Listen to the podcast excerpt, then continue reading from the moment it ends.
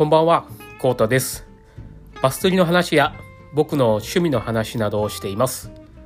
今回はですね、えー台本を作る重要性という、えー話をしたいと思います。えー昨日もですね、あの、YouTube で、えー動画を作るときにあの台本をちょっと今作るようにしてるというお話をちょろっとさせていただいたんですけど、させてもらったんですけど、最近本当その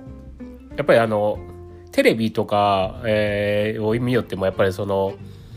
演者さんが、えーそのまあ、好き勝手喋ってるかのように見えてこう裏ではこう台本があったりその構成作家がさんがいたりっていうのがあるあるのをちょっと改めてそういうのを思っ、えー考えさせられてまあ僕とかあの昔は結構 YouTube 昔って言ってもまあ23年前ぐらいなんですけどはもう本当何も考えずにただ釣り場に行ったらこうカメラ回し出してただ自分が釣りをしてる映像を、えー撮って、えーその釣れ釣れたら釣れたところも映してそれをただえーカットしたりなんやりして、えー、と動画を作るぐらいにしかしてなかったんですけどまあそれじゃあ全然再生数が伸びないなと、え3年目にして気づきました。で最近はですねちょっとあのテロップとか入れたり、えー効果音を入れたりとかはしてるんですけどもうちょいなんかないかなと思ってその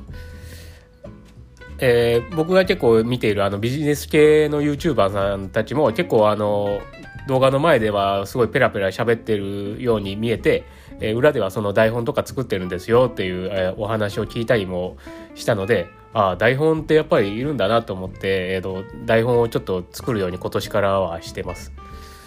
まあ言ってもねでも台本を作ると台本を作るでその手順通りにこうね進めるっていうのが結構難しかったりするんですよねその一字一句、間違えちゃいけないんじゃないかみたいな感じでまあねその辺をまたこう自分で工夫しながら、えーやるのがまた楽しかったりするんですけどまあね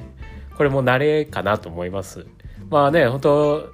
一発撮りでや、えー台本もなくただえーなんか話してそれを動画にするして、えー人気な YouTuber さんもまあ多々いると思うんですけど僕の場合はそうじゃないなと思ってちょっと台本作ってまあね台本作ってやってやるからって再生数が伸びるとかそんな甘い、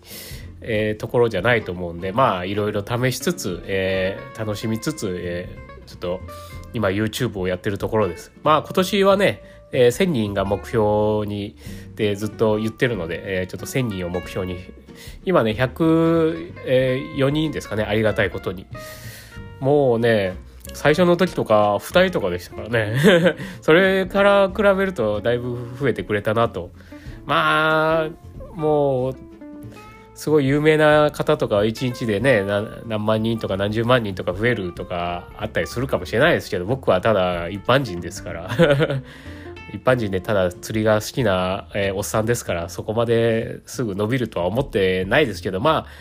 えー1000人がちょっと今年の目標なんでしょう。ちょっとそれに向けていろいろ工夫しつつ頑張っていきたいなという感じですかね。はい、えー今回の話は以上になります、えー最後までご視聴いただきありがとうございます。ではまたね